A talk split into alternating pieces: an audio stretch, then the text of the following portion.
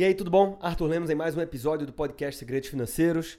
Quero falar com você sobre o suprassumo da educação financeira, quero falar sobre independência financeira e eu te convido a escutar esse episódio, porque eu não sei se você já foi para um curso, um treinamento, uma palestra minha, ou mesmo se já viu algum conteúdo meu na internet falando sobre o assunto. Mas a minha visão sobre independência financeira é bem diferente da, daquela que é proposta pela teoria geral. Então, fica comigo que você não vai se arrepender de escutar esse episódio. Vamos lá.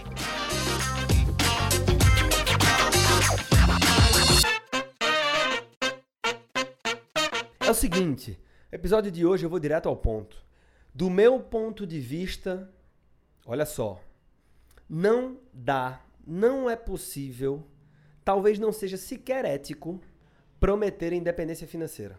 E eu digo isso a um ponto de maturidade. Eu falo abertamente a público, fazer palestra, etc., sobre educação financeira há, há menos de 10 anos, mas quase isso. E lá no começo, uh, eu, eu, eu falava isso, tá? E, e talvez por ser muito novo, eu estava replicando alguns conhecimentos e não tinha parado para refletir tanto sobre o assunto. Mas hoje eu tenho muita convicção e estou inclusive aproveitando para registrar isso e registro isso publicamente sempre que eu posso, que a independência financeira, o método tradicional, convencional, ou seja, os juros líquidos e reais dos meus investimentos, a minha renda passiva, descontando todos os impostos, inflação, tudo, é o suficiente para pagar o meu padrão de vida, sendo esse um padrão de vida confortável que eu quero para mim, para minha família, etc, que inclui todas as despesas que muitas vezes a gente não sabe quanto a gente custa por mês, a gente custa muito mais do que a gente imagina e, e férias e tudo. Cara, isso para uma pessoa que vai começar do zero é irrazoável. O modelo tradicional, o modelo convencional é irrazoável, né? Você vai, ver que você vai ver que você tem que poupar uma quantidade de dinheiro que talvez você nem, nem tenha, talvez seja maior do que a tua renda hoje, né? Para conquistar esse padrão lá na frente. E sendo irrazoável, né, é, ele passa a ser muito cruel. Mas pior, eu acredito que não dá para prometer independência financeira. Porque, veja, vamos, vamos lá. Eu faço treinamentos, eu falo de educação financeira, é, eu prefiro colocar como transformação financeira. Se você for ver toda a comunicação da Empreender Dinheiro, sempre vai ter lá escola de transformação financeira, porque falo também uma frase minha: educação financeira não é libertador, não adianta nada você ter conhecimento e não colocar em prática.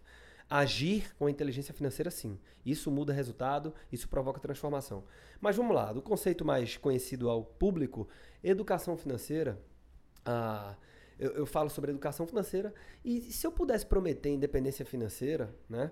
É, eu sou um cara que já alcancei este estado e mais um equívoco sobre a interpretação de independência financeira. Parece que independência financeira é um, um, ponto alto de uma montanha. Que você chega lá, você coloca, vai fincar a tua bandeira e pronto, agora eu sou independente financeiramente. Né? E, e, isso é uma confusão equivocada. E ela só, ela só continua sendo interpretada dessa forma porque poucas pessoas chegam lá. Mas olha, aprende mais uma coisa aqui. Independência financeira, tá? assim como falência financeira são estados dinâmicos, tá? Ou seja, você não é independente financeiramente, você está. E se você não tomar cuidado, você deixa de estar, tá?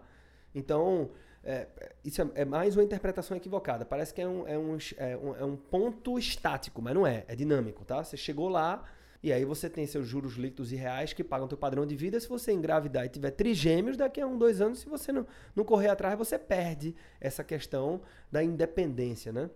Ah, ou seja, aqueles juros líquidos e reais talvez já não banquem mais teu padrão de vida, porque teu padrão de vida pode disparar muito. Mas vamos lá, vamos seguir. Eu estava dizendo que não dá para prometer independência financeira. Não dá para dizer, como você tem muito treinamento na internet, fala o seguinte: esse treinamento aqui você vai conquistar a sua liberdade financeira. O pessoal fica utilizando esses termos abrangentes assim, né? Mas é, tecnicamente, inclusive, entendo que liberdade ele é um estágio que vai depois da independência financeira. Liberdade é, é porra, que aí você, você não faz nem essa conta de juros líquidos e reais. É aquele cara que que não olha o lado direito do cardápio, né, onde tem os preços. Enfim. Mas enfim, liberdade financeira, autonomia financeira. O pessoal fica utilizando isso e, e, prometendo, inclusive muitas vezes também, o próprio termo, aprenda a conquistar a independência financeira, o passo a passo para você ter independência financeira. Não dá para prometer isso. Ninguém consegue prometer isso. Nem que a pessoa tenha conquistado isso. Olha só, tá? Então veja, por que, que eu não prometo, por exemplo? Veja, se eu pudesse prometer isso, você tem que se questionar, né? Então, é, uma das coisas que eu defendo muito lá no Contragolpe é que diga assim, ó, uma postura de sucesso para você enriquecer é você tem que ter uma postura questionadora. Não é uma postura de desconfiança, mas é questionando, velho. Eu falo isso muito no relacionamento com gerente de banco, com assessor de investimentos de corretores de valores, etc. Porque por conta dos conflitos de interesse, você tem que questionar para validar se aquela informação é correta. E isso funciona no ambiente educacional também. Por exemplo, se desse para prometer independência financeira, vem comigo aqui. Por que, é que todas as pessoas que trabalham comigo não seriam independentes financeiramente? não seriam milionárias. Não que você tenha que ser milionário para ser independente financeiramente. Se você mantiver o custo de vida lá embaixo, você não precisa ter ah, tanto dinheiro assim. Mas o fato é que, referências à parte, tá? Porque tem pessoas que estão escutando esse episódio aqui e para essas pessoas, mais de um milhão de reais pode ser muito dinheiro. Para outras que estão escutando, eu não sei se é esse o teu caso, você pode dizer que não, muito dinheiro para mim é só mais do que 5 milhões e para cada um tem uma referência, né?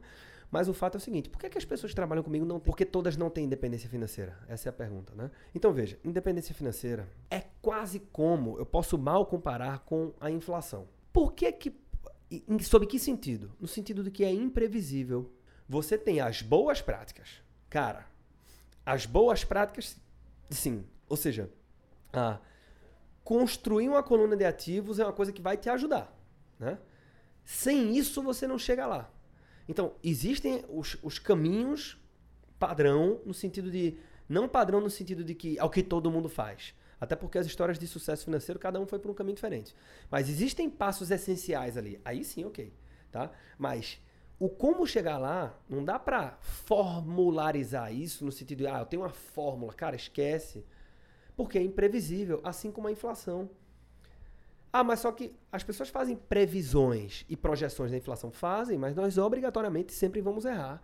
Porque a inflação é um fenômeno que é resultado da decisão de milhões de pessoas e milhões de decisões todos os segundos. Como é que se dá a evolução dos preços? Quanto que eu topo comprar e você vender? Isso acontece o tempo todo, tudo, tudo, tudo, de tal maneira que é, é, simplesmente tem um fator comportamento humano no meio, é imprevisível. Assim como a independência financeira pessoal, olhando para a tua vida, eu sei.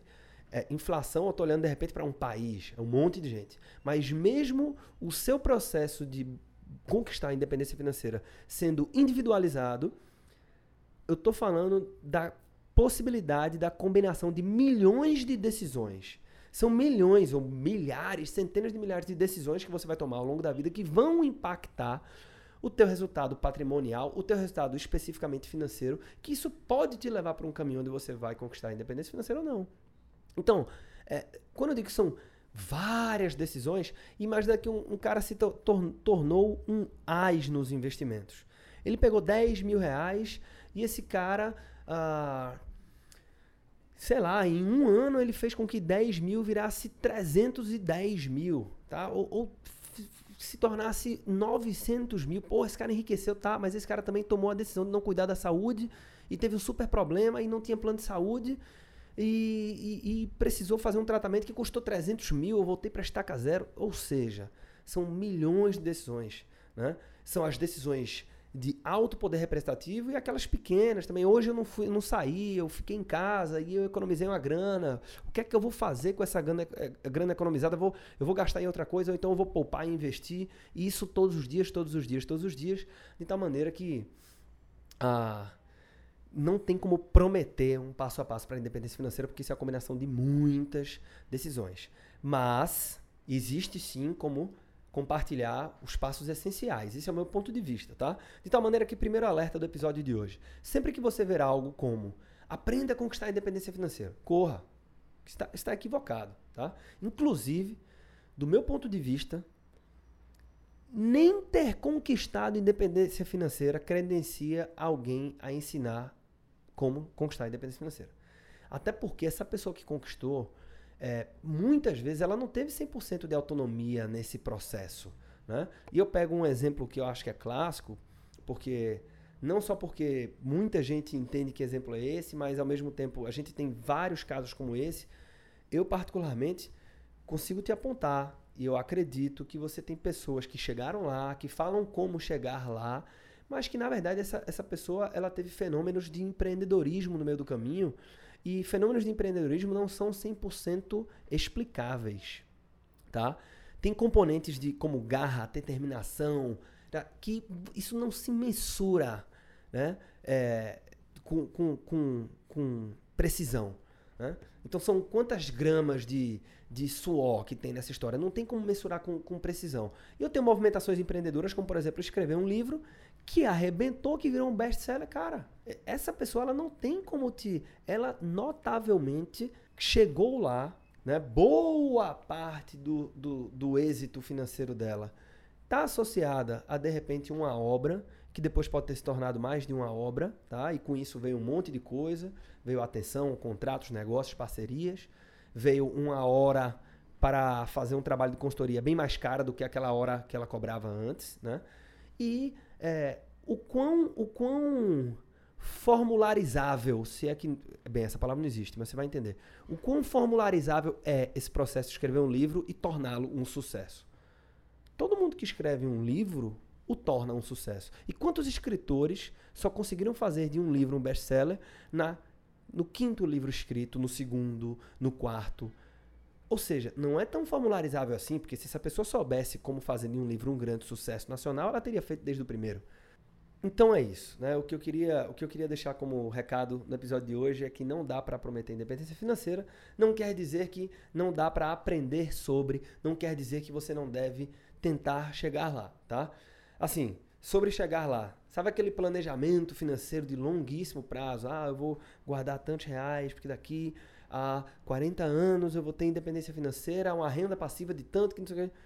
Eu não vou chegar ao ponto de dizer que você pode jogar isso no lixo, tá? Acho que não, né? Não é porque eu não posso prever o futuro que eu vou deixar de ter um planejamento. Nada que nada que ver, não é isso que eu estou dizendo. Né? Você tem que ter um planejamento sim, eu, eu acredito nisso. Né?